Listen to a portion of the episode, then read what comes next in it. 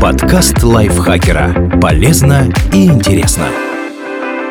Всем привет! Вы слушаете подкаст лайфхакера. Короткие лекции о продуктивности, мотивации, отношениях, здоровье, обо всем, что делает вашу жизнь легче и проще. Меня зовут Михаил Вольных, и сегодня я расскажу вам о 10 важных вещах, которые стоит сделать в первую неделю Нового года.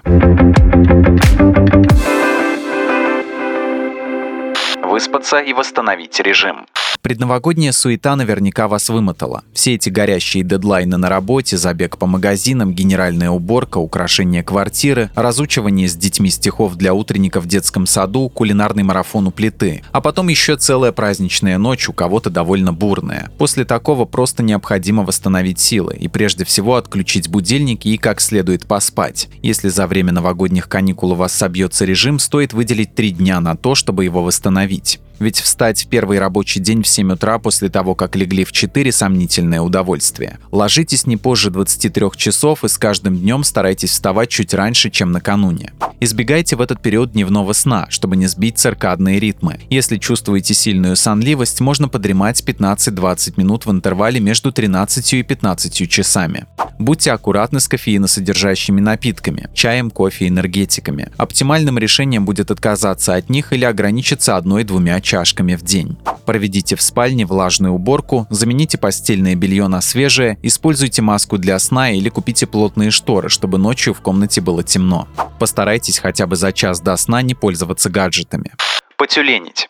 Вроде как Новый год – идеальная точка отчета, чтобы начать новую жизнь, пойти на фитнес, записаться на уроки иностранного языка, разместить резюме на сайте с вакансиями и приняться за поиски более подходящей работы. Но делать все это прямо во время каникул едва отзвучали куранты и отгремели фейерверки на самом деле не очень хорошая идея. Для новых свершений нужно накопить ресурсы. А где их взять, если вы как следует не отдохнули? Хотя бы в первую неделю года попробуйте не строить себя, а позвольте себе расслабиться и делать то, что хочется поваляться в кроватке, поесть вкусностей, прочитать пару-тройку книг из зимней подборки лайфхакера, устроить марафон новогодних фильмов, в волю поиграть в приставку. Когда еще вы сможете насладиться таким всеобъемлющим бездельем?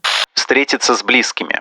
Новогодние каникулы просто созданы для того, чтобы ходить в гости, кататься с друзьями на коньках, проводить с близкими уютные вечера за накрытым столом, освещенными мигающими огоньками елочных гирлянд. Никуда не нужно торопиться и беспокоиться, что завтра вставать на работу. Можно побыть здесь и сейчас и насладиться временем, проведенным с дорогими людьми. Ответить на все поздравления.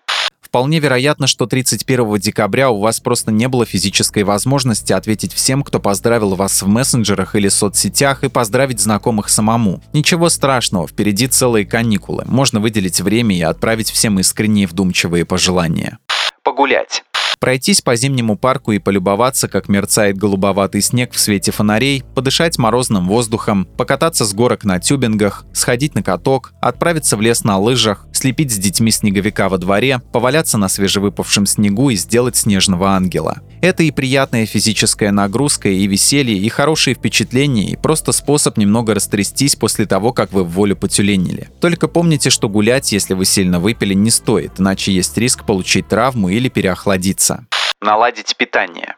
Во время каникул многие переедают, налегают на тяжелую и жирную еду, не соблюдают интервалы между приемами пищи. В этом нет ничего ужасного, но когда праздничные выходные подойдут к концу, сбитый режим питания может вам аукнуться. Обжорство и низкая подвижность вызывают сонливость и нарушение пищеварения. Вот несколько советов, которые помогут вернуться к более здоровому питанию. Ни в коем случае не вините себя за то, что много ели. Из-за чувства вины люди переедают еще сильнее.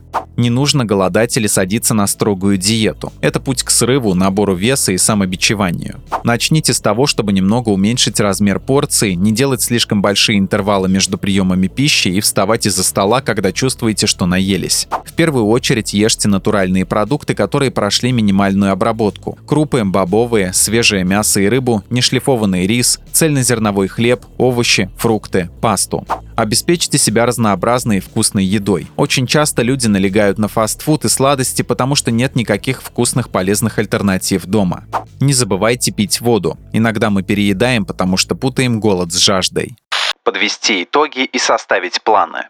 Кидаться сразу выполнять новогодние обещания, наверное, не лучшая идея. Если не отдохнуть как следует, не восстановить режим сна и питания, будет трудновато бегать по утрам, бросать курить и вырабатывать полезные привычки. А вот спокойно сосредоточиться на планировании, пока вас не накрыло работой, будет как раз к месту. Длинные каникулы – самое время, чтобы оценить прошедший год, подумать, к чему вам хотелось бы прийти в наступившем, поставить цели и разработать стратегию, которая поможет их достичь. Только не берите на себя слишком много, старайтесь не отрываться оторваться от своих реальных возможностей. Большая часть людей перебарщивает с новогодними обещаниями, и они так и остаются невыполненными.